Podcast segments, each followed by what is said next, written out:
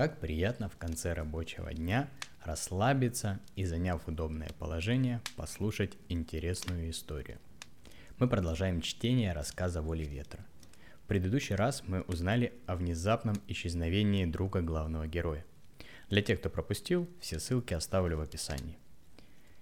Сегодня нам предстоит узнать тайну, куда же пропал Клаус. Глава 10. За прошедшее время мир вокруг сильно изменился. Череда неуловимых событий рушила планы, стирала поставленные цели. Гитерия погрузилась в разрушительную войну, которой, казалось, нет конца и края. Все началось со школьной скамьи и программы реновации в обучении. С каждым годом большее количество учеников становилось членами президентских отрядов. И я видел, как рассказы Клауса мелькали, мелькали перед глазами. Многие из ребят покидали родные места и больше их не видели. Старательно лавируя между изменениями в общественном укладе, я держался за свою мечту открыть столярную мастерскую. Окончив школу, я устроился под мастерем в мастерскую Гербранта Шурса в Абруге, где мог оттачивать свои способности целыми днями – Правда, за мизерную оплату. Тетя Элиза совсем была плоха. Изнурительная каждодневная работа подкосила ее здоровье. Я приезжал в выходные в дом тети, чтобы помогать по хозяйству. С момента нашей последней встречи с Клаусом пролетело 8 лет. За эти годы мы не обменялись ни единым словом. Нередко я встречал изрядно посидевших госпожу и господина Горе на серых улицах Мегольда, но так и не смог заговорить с ними о друге. Что-то отталкивающее и пугающее было в их образе – Воспоминания о нашей мимолетной дружбе я берег, совсем как старик Полди, которого не стало в прошлом году. Но порой мне казалось, что Клауса никогда и не было в моей жизни, что я его придумал. В такие моменты появлялось что-то, обязательно напоминающее о его присутствии в моей жизни. Свой рождественский подарок я аккуратно хранил, надеясь когда-нибудь вручить его получателю. Трудная жизнь не оставляла времени на размышления обо всем этом. Я черствел. Чужие несчастья не трогали меня – как и мои собственные. Отработав полгода под мастерем, меня перевели в мастера. Моя первая квалификация. Это был радостный день, которых в последнее время не хватало.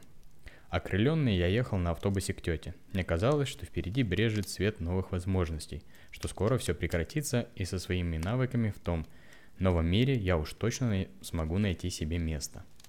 Желая скорее поделиться этой новостью, словно рысь я прыгал по тротуару в направлении дома – Подбегая к перекрестку, где все так же одиноко болтался старый пошарканный светофор, задыхаясь от быстрого темпа, я остановился, чтобы пропустить автомобиль, лениво разворачивающийся на пересечении улиц. Как только машина завершила маневр, я перебежал через проезжую часть и одним махом допрыгнул до тетиного двора, напротив своей любимой скамейки у амбара, стена которого пестрила отверстиями от моих уроков метания ножа. Внезапно по спине пробежали мурашки – Леденящий холод забрался мне под рубашку. Позади раздался до невероятно знакомый скрип тормозов. Спускаясь с тротуара во двор, мой взгляд, украдкой брошенный назад, уцепился за знакомые черты автомобиля, припаркованного напротив дома семьи горы. Я обогнул амбар и выглянул из-за угла. Из машины вышел водитель, молодой высокий мужчина в полосатом костюме, странным образом сидевшим на его стройной фигуре, со светлыми волосами. В руках он держал дипломат – Мужчина хлопнул железной дверью и, поправив галстук, открыл калитку во двор. Не оглядываясь, он скрылся за забором. Я не смог разглядеть, вышел ли кто ему навстречу. Теряясь в догадках, почему эта машина показалась мне такой знакомой, я направился в хлев, где когда-то жила Женевьева. Теперь тут стоял купленный мой, мной по специальной программе седан. Поездки на автомобиле обходились довольно дорого, поэтому я хранил его у тети. В Бруге такой возможности у меня не было. Конец первой части 10 главы. После завтрака следующим утром я вышел во двор. Подтягиваясь, приземлился на свою скамейку и подставил лицо теплому дыханию солнца. Природа просыпалась. Весна – мое любимое время года. Все вокруг выходит из зимнего анабиоза, стряхивает спеси снегов и морозов.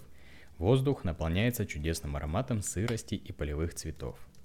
В горах в это время можно наблюдать кучу мелких ручьев, ледяными потоками стремительно спускающихся в долину у подножия – все дышит жизнью, что особенно приятно, когда кругом смерть. Набирая полные легкие свежего воздуха, с закрытыми глазами я слушал нашу деревню. Уклад жизни здесь, как и по всей стране, стал другим. Господина Эрнста сместили. Слышал, его увезли со многими мужчинами из деревни в неизвестном направлении. Теперь председателем был человек из Барилы, настроивший тут военные порядки. Когда я ехал по деревне, мне невольно вспоминались рассказы Клауса про Инден. Солдаты, пропускные пункты. Все это было теперь и у нас. Мог ли я предположить тогда, что судьба Астилии настигнет и мою родину? Как бы то ни было, жизнь продолжалась. У меня была работа, заказы, в тот момент мне казалось, что было и будущее. Раскрыв глаза, я уставился на дом, где некогда жил человек, ставший мне самым близким другом, а затем внезапным образом исчезнувший, оборвавший все связи. Растения возле ограды пожухли, им явно не хватало заботы. Вдоль карнизов по-прежнему висели рождественские украшения. Их не снимали все эти годы, из-за чего дом выглядел по-грустному праздничным. Краска на деревянной калитке выцвела и вы... испучилась, местами отпала, обнажая посеревшие доски. По следам перед воротами можно было предположить, что машина, прибывшая вчера, находится за забором, то есть мужчина, который приехал на этой машине, гостит у семьи Гаре. Словно в детстве мне захотелось подобраться поближе к ограде и посмотреть, что там происходит. По дороге проехал грузовик, на борту которого блестела свежая намалеванная черной краской надпись «Продукты питания». Я неторопливо пересек проезжую часть и неуверенно подошел к ограде – мой рост не позволял сделать это незаметно, поэтому я нагнулся. Но, не успев подойти ближе, я услышал звук тяжелых шаркающих шагов, раздающихся со двора. Внезапно калитка распахнулась. Передо мной предстал высокий блондин в растянутой грязной сорочке и накинутом поверх нее махровом халате с протертыми локтями. В узком вытянутом лице я нащупал знакомые черты. Широко раскрытые голубые глаза уставились прямо на меня – от неожиданности его рот был открыт так, что я смог разглядеть ровный ряд желтеющих зубов. Машинально я выпрямился и отскочил назад. Мой организм смог понять, что произошло быстрее, чем мой разум. Сердце учащенно билось в груди, мои ладони стали влажными. Спустя несколько мгновений я осознал, что мой друг за столько лет изменился до неузнаваемости, но его безразличие к внешнему виду выдало Клауса с потрохами. Я немного прокашлялся, в горле пересохло. «Клаус?» Он неподвижно стоял, вытаращив на меня глаза. «Клаус, это я! Герхард, ты узнаешь меня?» «Я не могу поверить!» Немного придя в себя, я внезапно ощутил невероятный прилив радости, словно давно закупоренная бутылка с энергией освободилась от пробки, сдерж... сдержавшей все содержимое. Я раскинул руки и ринулся к другу, чтобы его обнять, но он наткнулся на сопротивление. Отскочив в сторону, Клаус замер в неестественной позе – его лицо исказило гримаса ужаса. Вонзив свои длинные пальцы в густые волосы, он негромко произнес. «Этого нет. Нет, нет. Не может быть. Уходи прочь! Прочь!» Он сорвался с места и помчался вглубь двора, оставив калитку распахнутой. Секунду ошеломленный, я стоял на тротуаре. Подобной реакции я никак не ожидал – Клаус бросился бежать, словно повстречался с перхтой из детских историй. Открытая дверь заманчиво приглашала меня вовнутрь. Немного замешкавшись, я побежал за другом. Но, сделав несколько быстрых шагов, мои ноги замедлились, словно не хотели слушаться. Мне открылась картина, которая скрывалась от моего взгляда многие годы. Я помнил сад, фонарики, но все это было заброшенным. Вместо цветов на клумбах лежала придавленная недавно растающим снегом пожухлая прошлогодняя трава. Сквозь брусчатку вымощенных дорожек то тут, то там пробивались разнообразные сорняки. Окна дома покрывал толстый слой пыли. К ним явно давно не прикасались. Я не мог поверить. Вокруг царила атмосфера угнетающей заброшенности и пустоты, словно тут никто не живет. Что было странно, ведь супруги Гарени покидали наши деревни. Я их видел – Осторожно ступая по скрипящим ветхим ступеням крыльца, я головой угодил в паутину, растянутый прямо перед входом в дом. Убрав с себя липкие паучьи сети, я осторожно заглянул в маленькие грязные окошки. Внутри не было признаков жизни. Тусклый свет открывал взору мебель, беспорядочно расставленную по разным частям помещения. На столе лежали какие-то бумаги, тоже покрывшиеся пылью. Ковер, некогда впечатливший меня своей красотой, тускло покрывал грязный пол жилища. Пройдя дальше, на задний двор, среди густых кустов, завоевавших каждый клочок земли, я разглядел покосившийся домик, от покраски которого не осталось и следа. Маленькая дверь была приоткрыта, Ее явно нельзя уже было поставить на место.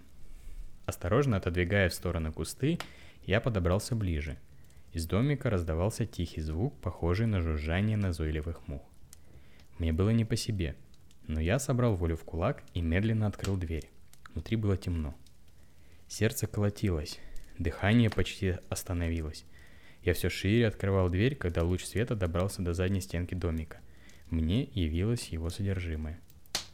Старая деревянная дверь, кровать без матраса стояла в углу. На полу возле нее грудой были навалены разные журналы, среди которых виднелась поблекшая надпись «Мотор». Стена над кроватью была завешена пожелтевшими листами бумаги с безобразными рисунками, по большей части заштрихованными черным карандашом. В левом углу, где когда-то стоял шкаф с книгами, сидел Клаус. Он, уткнулся, он уткнул голову в колени – обхваченный руками, и раскачивался вперед и назад, издавая звуки, которые я принял за жужжание. Теперь они больше походили на мычание. Неуверенно я вошел внутрь. «Дружище, ты в порядке?» Внезапно справа прямо передо мной стали падать различные садовые инструменты. Лопаты, грабли, просто какие-то палки.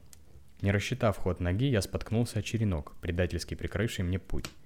Распластавшись на грязном полу, я увидел, как вековая пыль столбами поднимается вверх, благодаря чему луч света обрел очертания. Приподнявшись, я почувствовал на себе блестящий взгляд друга. Словно дикий зверь он выскочил со своего места и, перепрыгнув меня, побежал из домика. Ругаясь, я кое-как поднялся на ноги и отряхнул грудь и лицо. Тут было очень грязно. Не теряя ни минуты, забыв о страхе, я помчался вслед за убегающей фигурой в халате – но Клаус, некогда не любивший бегать, явно в этом поднаторел. Когда я пересек крыльцо в обратном направлении, он уже ловко запрыгивал на место водителя машины, в которой я наконец признал Хорьх 830. Да, это был тот самый автомобиль, в багажнике которого я когда-то путешествовал. Звук зажигания, рев мотора. Не открывая ворот, Клаус нажал на газ. Тяжелая махина с легкостью вышибла деревянные створки и с визгом устремилась по дороге направо. Я понимал, что другого шанса у меня может не быть, поэтому, не раздумывая, как ошалелый побежал в хлев, откуда вырвался на своем свежем приобретении. Возможно, мне не хватало навыков вождения, передачи включались хрустом. Машина неохотно набирала скорость. Но дорога была здесь одна, поэтому я уверенно мчался вперед, гонимый желанием догнать беглеца. Через несколько крутых поворотов впереди я увидел знакомый ящик, что некогда служил мне каютой – Очевидно, Клаус, не заметивший за собой погони, расслабился и спокойно куда-то ехал. Чтобы не допустить гонки на трассе, машина друга была в разы мощнее моей. Я решил не подъезжать слишком близко и держался поодаль. Если не знать цели моей поездки, то можно предположить, что я выехал обкатать свой автомобиль прекрасным весенним днем после длительной зимней стоянки. Я приоткрыл окно. Теплый ветер трепал мои волосы. Салон машины наполнился упоительными ароматами этого чудесного времени года. Мы проезжали мимо огромных полей, преющих под ласковыми солнечными лучами. За окном цвела калина. «Сейчас бы музыку хорошую», — подумал я. В стране делали специальные магнитолы для автомобилей, но у меня ее не было. Только звуки ветра и равномерная песня мотора, который перестал кряхтеть. Видимо, долгое время без поездок вредить технике. Разбавляли мое одиночество — Высоко в небе сияло яркое желтое пятно. Не было ни облачка. Я представил, что война закончилась, и мы с другом отправились в путешествие по всей стране на своих машинах, чтобы посмотреть, как живут другие люди. На душе стало так хорошо, что я чуть было не забыл, что на самом деле преследую Клауса. Яркий свет фонарей его хориха вернул меня в реальность. Машина замедлилась. Мы приблизились, приблизились к пропускному пункту. Солдат в каске вышел из будки и пронзающим взглядом проводил автомобиль Клауса, но не остановил. Я побоялся, что меня задержат, и погоня на этом прекратится, но к моему транспорту не проявили совсем никакого внимания. Проехав еще метров 500, Хорьх резко повернул налево. Я за ним. Окружающая местность показалась мне знакомой, но я не мог отыскать в уголках своей памяти события, когда здесь был, до тех пор, пока мы не подъехали к железным серым воротам, справа от которых вплотную стояло небольшое каменное здание, сторожевой домик. За ним простиралась широкая аллея, в конце которой возвышалась башня с трубой и часами. Словно по волшебству перед глазами всплыли картины того дня, когда мы ездили в зоопарк. Тойпиц. Название появилось из ниоткуда. Ворота были закрыты. Клаус остановил свой автомобиль вдоль дороги и пешком направился к месту слева от железных створок, подальше от здания. Я съехал в сторону, в кусты, и притаился, выжидая. Что же сделает мой друг? С невероятной легкостью и знанием дела, словно это не в первый раз, четкими и быстрыми движениями Клаус забрался на каменный забор и исчез на обратной стороне.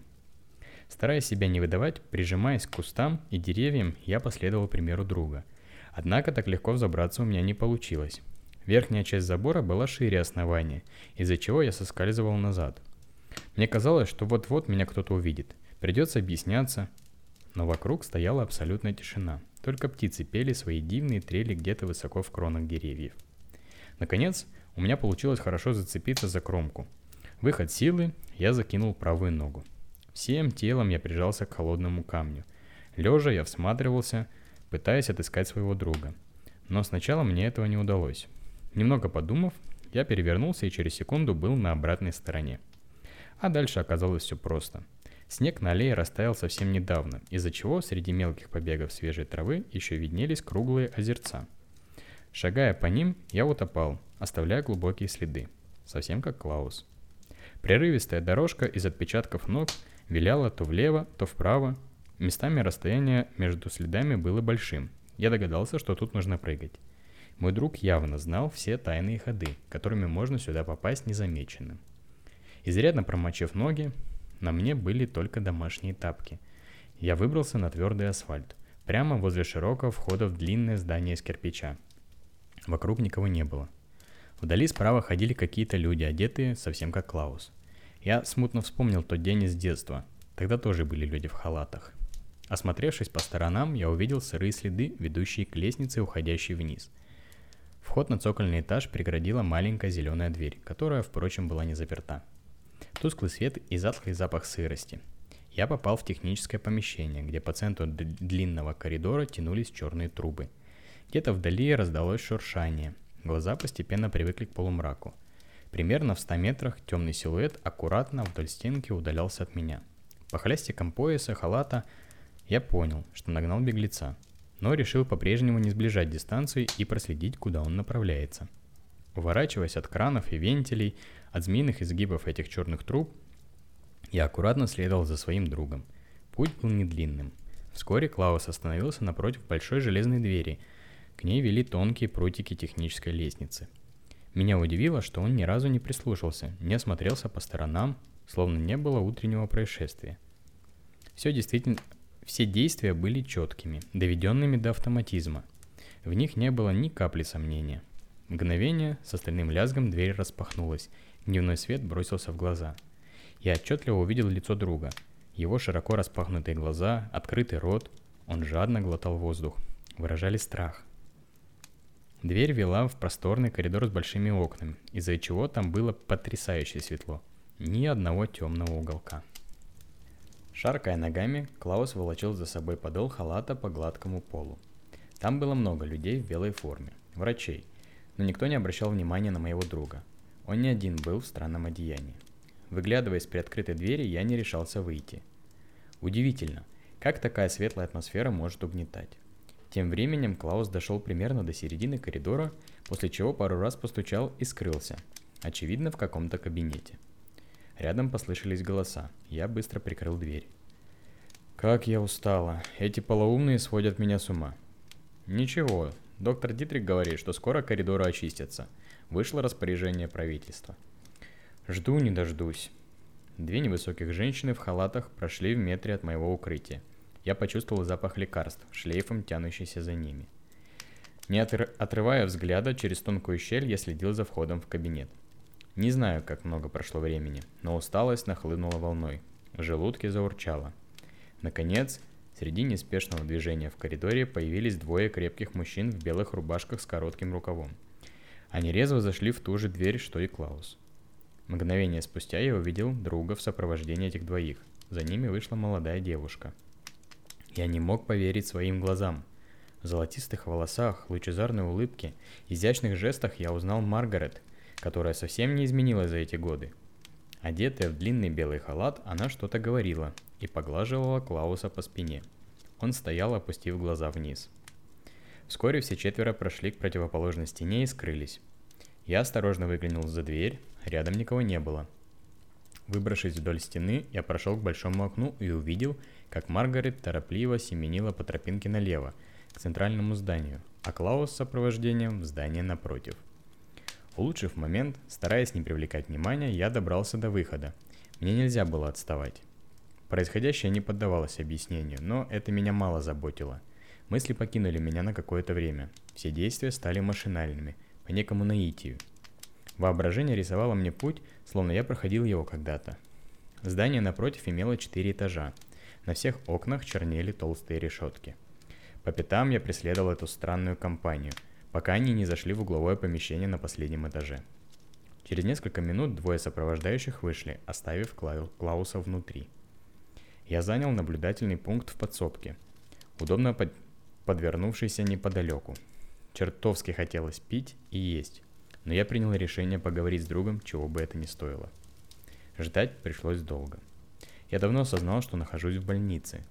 В первом здании было много пациентов, врачей, Иногда проходили военные в форме. Здесь же только санитары. Гремя связками ключей, они открывали двери и что-то проносили, что-то уносили. По коридору никто не ходил, было пустынно и тихо. Дверь моей подсобки закрывалась изнутри на широкий шпингалет, поэтому я спокойно мог отдохнуть среди ведер, швабр и каких-то банок. Через замочную скважину отлично просматривался вход, за которым находился мой друг. Постепенно я успокоился. Первые мысли осветили сознание. Разглядывая двери, очевидно палат, я пытался понять, что же это за больница, где пациентов держат в комнатах с решетками на окнах. В моей подсобке тоже было окошко. Маленькое, под самым потолком, потому без решетки. Тут не было каталог, врачи не надевали маски. Конец второй части, десятой главы. Погоня меня порядком вымотала. Прикрыв глаза, я задремал. Мне казалось, что прошло минут 15, не больше – но когда я очнулся, в коридоре уже было темно. Ужас сковал мое тело, я хотел выбежать. Как только я приоткрыл дверь, во мраке послышались шаги и железный шелест связки ключей. Санитар. Зажегся едкий желтый свет. Мимо меня прошел высокий молодой мужчина с подносом в руках. Он подошел к комнате Клауса. Щелчок, дверь открылась. Это был сигнал, действовать нужно немедленно. Осмотревшись по сторонам, мой взгляд уцепился за огромную стеклянную бутыль, наполненную какой-то густой зеленой жидкостью. Руки работали автоматически, не согласовывая свои действия с головой, которая сегодня меня сильно подводила. Через приоткрытую дверь я выкатил стеклянный сосуд и приготовился. Как только возле входа в палату Клауса послышались звуки, собрав остатки сил, я катнул бутыль, бутыль в направлении лестницы. Глухое шуршание длилось секунды – когда ноги санитара показались в коридоре, мой снаряд достиг цели. Звонкий грохот пронзил каждый угол этого безлюдного пространства. Перепуганный санитар, словно клоп, которого обнаружили, бросился к выходу.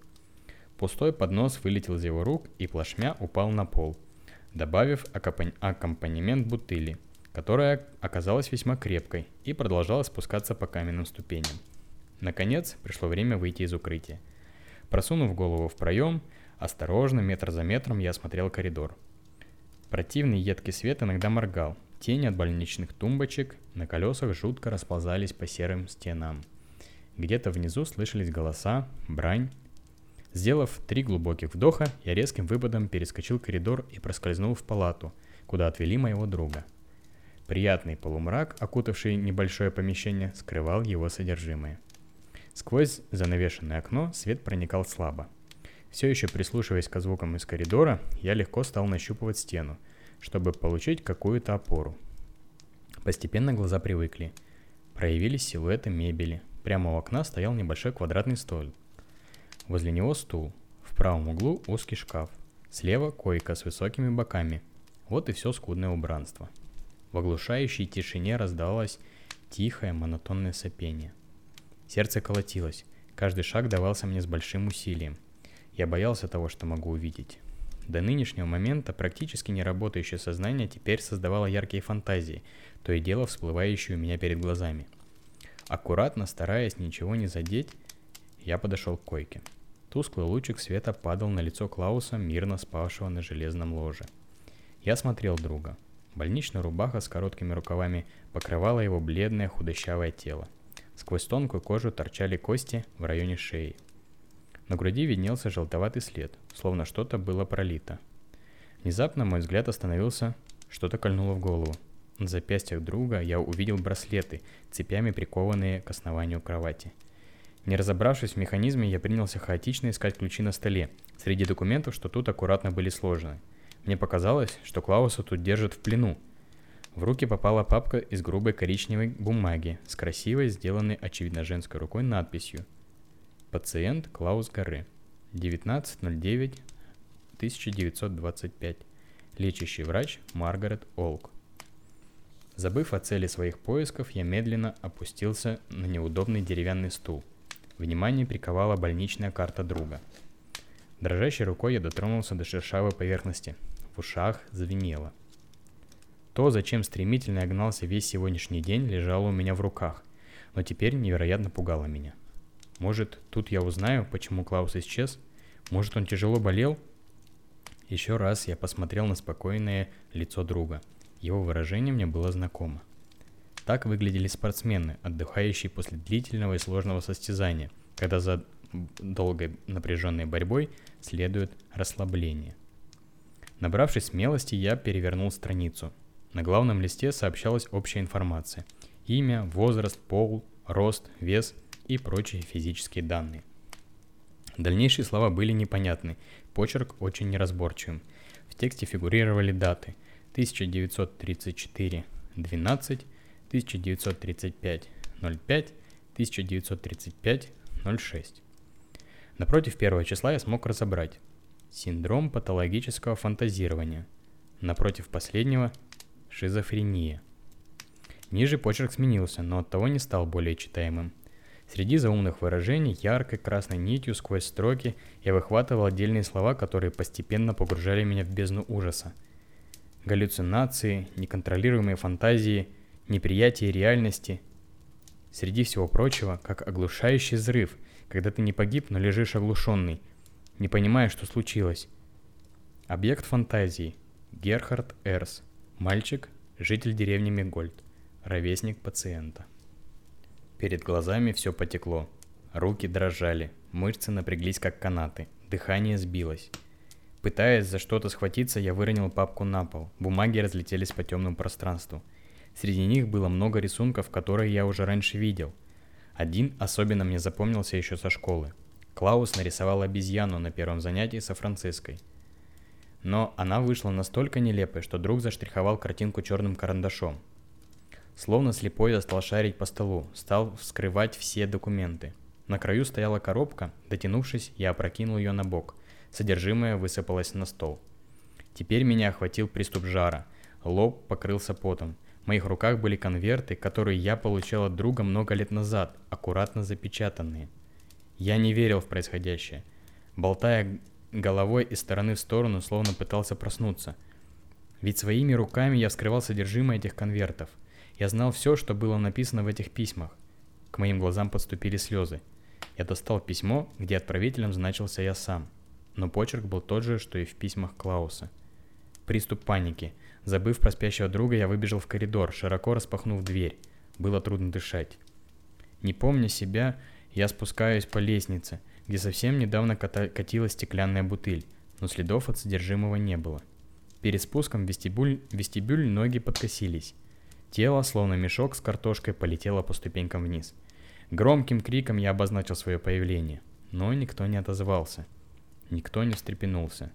Дежурный санитар спокойно сидел за столом и под умирающим светом крохотной лампы что-то записывал. Чувство страха быть обнаруженным совсем покинуло мой разум. Я хотел этого. Растирая голову от ушиба, я громко кликнул его. «Эй, помогите! Нужна помощь!» Санитар лениво переворачивал страницы и продолжал шуршать карандашом. Мои крики, взмахи, стуки. Ничего не помогало. В ярости я смахнул кружку с напитком, что стоял рядом с тетрадью. Со звоном она полетела в конец помещения. Горячая жидкость расплескалась по полу, обмочив мне штаны. Глубоко вдыхая, я смотрел на эту картину. Она была реальной. Но обернувшись к работнику больницы, я обнаружил кружку на прежнем месте. Мои штаны были сухими. Медленно пятясь назад, я оказался на темной улице. Луна ярко озаряла округу. Мир под ногами рушился. Сквозь слезы я пытался разглядеть что-то вокруг, но в ночной тишине на длинной темной аллее не было ни звука. Серые скамейки одиноко стояли вдоль дорожек. Голова кружилась. Не выдержав, я упал на колени. Глубинный крик вырвался из груди. Со стервенением я молотил землю разбитыми руками, пока последние физические и душевные силы не покинули мое обмякшее тело. В траве пролежал я недолго. Холод вернул мне чувство. Кое-как, поднявшись на ноги, я поплел обратно в палату Клауса. Произошедшее не укладывалось в голове. Тихий голос разума подсказывал, что надо расспросить обо всем друга. Конец десятой главы. Глава одиннадцатая. Словно безмолвная кукла, брошенная ребенком, я сижу на стуле и наблюдаю за спящим другом. Я решил его не будить. Ночь еще глубока, пусть отдыхает. Да и мне отдых не помешал бы. Хотя, реальна ли моя усталость, если я не реален? Перебирая факты своей жизни, пытаясь вспомнить что-то большее, чем мгновения, связанные с Клаусом, я беспомощно проваливаюсь в темноту. Кажется, что только этим утром история всей моей жизни была в свободном доступе. Каждый малозначимый факт, каждое событие. Но теперь, пытаясь построить взаимосвязанную цепочку, она обрывается в местах, где нет друга. В коробке с письмами лежит толстая тетрадь. В ней подробно описываются наши с Клаусом приключения – Глаза цепляются за знакомые имена. Мартин Даховский. С началом войны его семьей в деревне не стало. Госпожа Урсула Олдрик. Баронесса Мария Кошкина. Лесник Куц. Все были тут. Да это же тот самый дневник. Я узнаю его. Мое сердце сжалось. А что насчет тети Элизы? Как она? Ведь мы столько лет жили вместе, ее тоже нет. Мысли скачут в хаотичном порядке. Изображения лиц в моей памяти быстро сменяются. Непонятно, кто из них реален, а кто нет. В углу лежит аккуратный сверток красной бумаги. Достаю его и разматываю. Линзы диапроектора. Те самые, что я хотел подарить другу на Рождество. К дну прилип пожелтевший тетрадный листок, аккуратно сложенный пополам. Рисунок Франциски, подаренный другу при первом знакомстве. Неужели поэтому он изображен тут один? Я хватаюсь за голову, мне кажется, что она вот-вот расколется. В коричневой папке содержимого тоже достаточно. Перелистывая страницы, словно по волшебству, я понимаю слова, написанные врачами. Некоторые вещи вызывают у меня сухую улыбку. На третьей странице красным выделен абзац, описывающий нарушение санитара Германа Штольца, пренебрегающего безопасностью пациента, то есть Клауса – я по-прежнему не верю тому, что здесь написано, но и отрицать того факта, что на столе лежат письма, которые я храню в доме тети, тоже не могу. Может, есть какое-то разумное объяснение? Может, Клаус как-то проник в дом и забрал их? Нет же, конверты не открыты. Да и неспроста он лежит тут, прикованный. Вообще, что это за место такое? Поиск логических решений сменяется безмолвным гневом. Хочется кричать и плакать, но голос словно покинул меня, а все слезы остались на траве аллеи. Я извергаю тихое шипение. Может, ходьба поможет успокоиться? Клаус частенько так делал, когда что-то рассказывал. Комната небольшая, от стены до стены получается сделать всего 7 шагов. 7 шагов вперед и 7 назад. Внезапно меня охватывает желание бежать. Бег всегда помогал. Клаус не любил бегать, но раньше мы этим часто занимались. Постепенно мои шаги ускоряются. Минута, и я практически бегу. Если я не реален, откуда я знаю, что этот бег зовется челночным? Госпожа Куниберт нас часто так гоняла, я помню возмущение друга. Ах, да, и тут он. Шаги сбиваются. Я чуть ли не падаю на пол. За окном занимается заря, время летит очень быстро. Я не знаю, что делать, надо дождаться пробуждения Клауса. Стрелка на стенах часов указала на цифру 5. Весной в это время уже совсем светло. Я, наконец, вижу каждый угол этой клетки. А как мне еще называть? На окне решетка, пациент прикован. Пытаясь занять себя чем-то, я внимательно разглядываю оковы друга. Да это же простая липучка, тут нет никаких замков. За окном слышатся звуки, отдаленные, гудящие. Голоса наполняют аллею, я вижу сквозь стекло скопление людей. Кто-то машет руками, стоя в кругу, другие приседают, третьи просто стоят. Среди последних я узнаю ночного санитара. Он подтягивается, словно только проснулся. Я не ел уже сутки, не пил воды, не спал, но ни чувство голода или жажды, ни усталость меня не беспокоят. Вернувшись на неудобный стул, я уставился на вытянутое лицо друга бело-земляного цвета. «Как так? Клаус, почему ты пропал? Где ты был столько лет?» Я замер в неудобной позе. Я жду пробуждения друга. Удивительно, но когда ты чем-то занят, время летит незаметно. Если же ждешь, то каждая секунда длится вечность. Я медленно перевожу взгляд с лица Клауса на часы и обратно. Половина шестого. Ощущение, словно я прирос к стулу. Не могу пошевелиться, да и не хочу. Движения утратили смысл. Может, Клаус не проснется? Может, его накачали каким-то лекарством, и теперь он будет вечно спать? Я вздрагиваю. Нет, я не допущу этого. Больше ждать не могу. Беру друга за плечи и легонько начинаю трясти. Человека нужно аккуратно пробуждать, иначе он может стать заикой. Откуда я это знаю?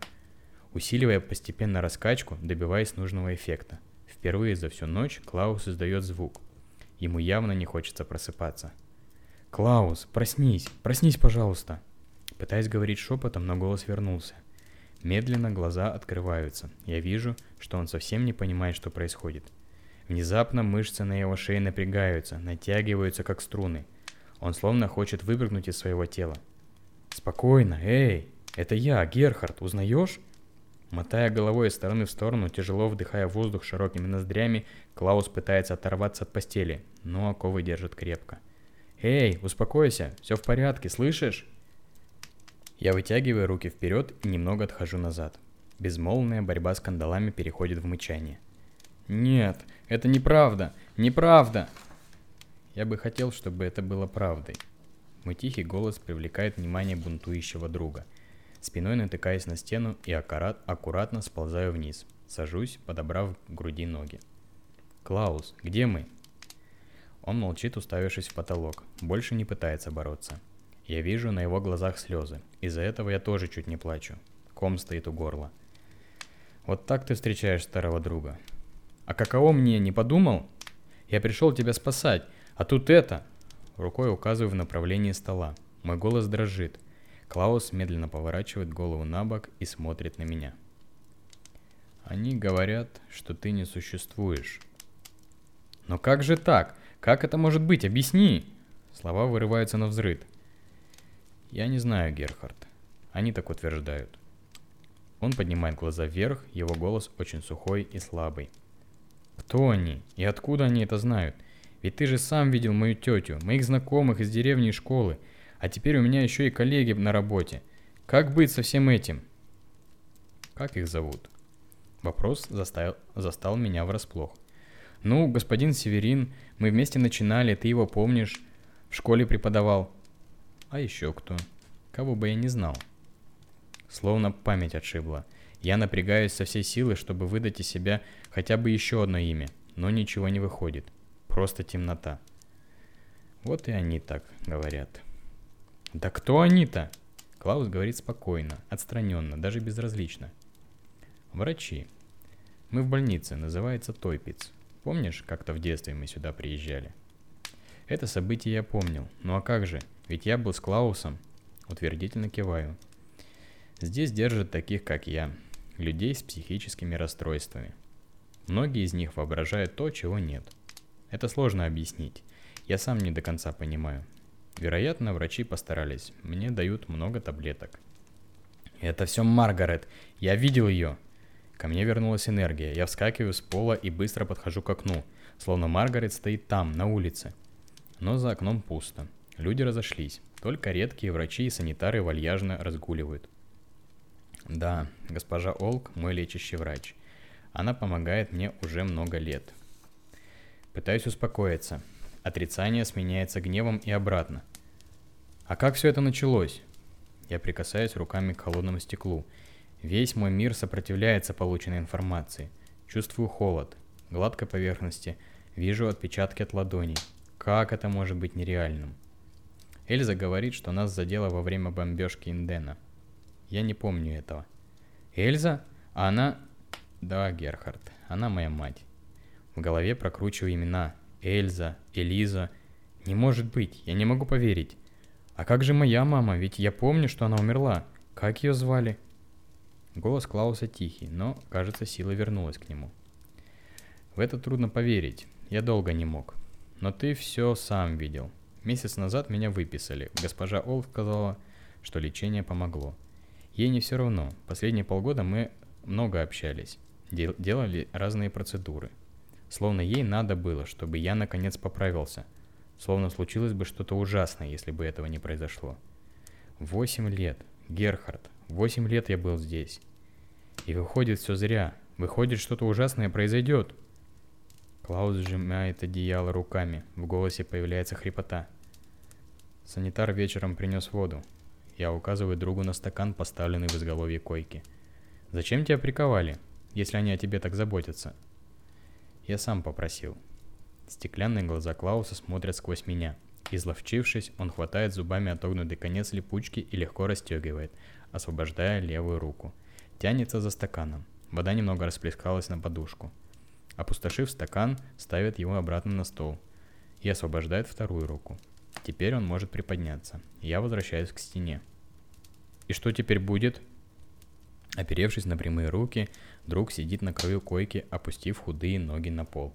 Его взгляд наконец направлен на меня. Пустой, безжизненный. Не знаю. Примерно год назад отец общался с госпожой Олк. Клаус почему-то не называл Маргарет по имени. О некой крайней мере, если ничего не поможет. Вероятно, теперь будет она. Крайняя мера – он отводит взгляд в сторону. Голос друга спокойный, но по моей спине почему-то бегут мурашки. Словосочетание «крайняя мера» вызывает тревогу. Я по-прежнему не могу принять эту пугающую реальность, но постепенно вживаюсь в новую роль. Когда придет санитар? И вообще, чем вы тут занимаетесь? На лице Клауса появилась жизнь. Он приподнял брови. Обычно в 6.30 подъем. Дежурный приносит лекарства. Затем построение всех проверяет по списку – инструкции на случай воздушного нападения, завтрак, процедуры. Полученной информации мне достаточно. Отлично. Значит, до подъема еще много времени. Жди здесь. Конец первой части 11 главы. Вот это поворот событий. Мог ли кто-то из вас этого ожидать? Чем закончится наша удивительная история, узнаем в следующий раз. Благодарю вас за внимание.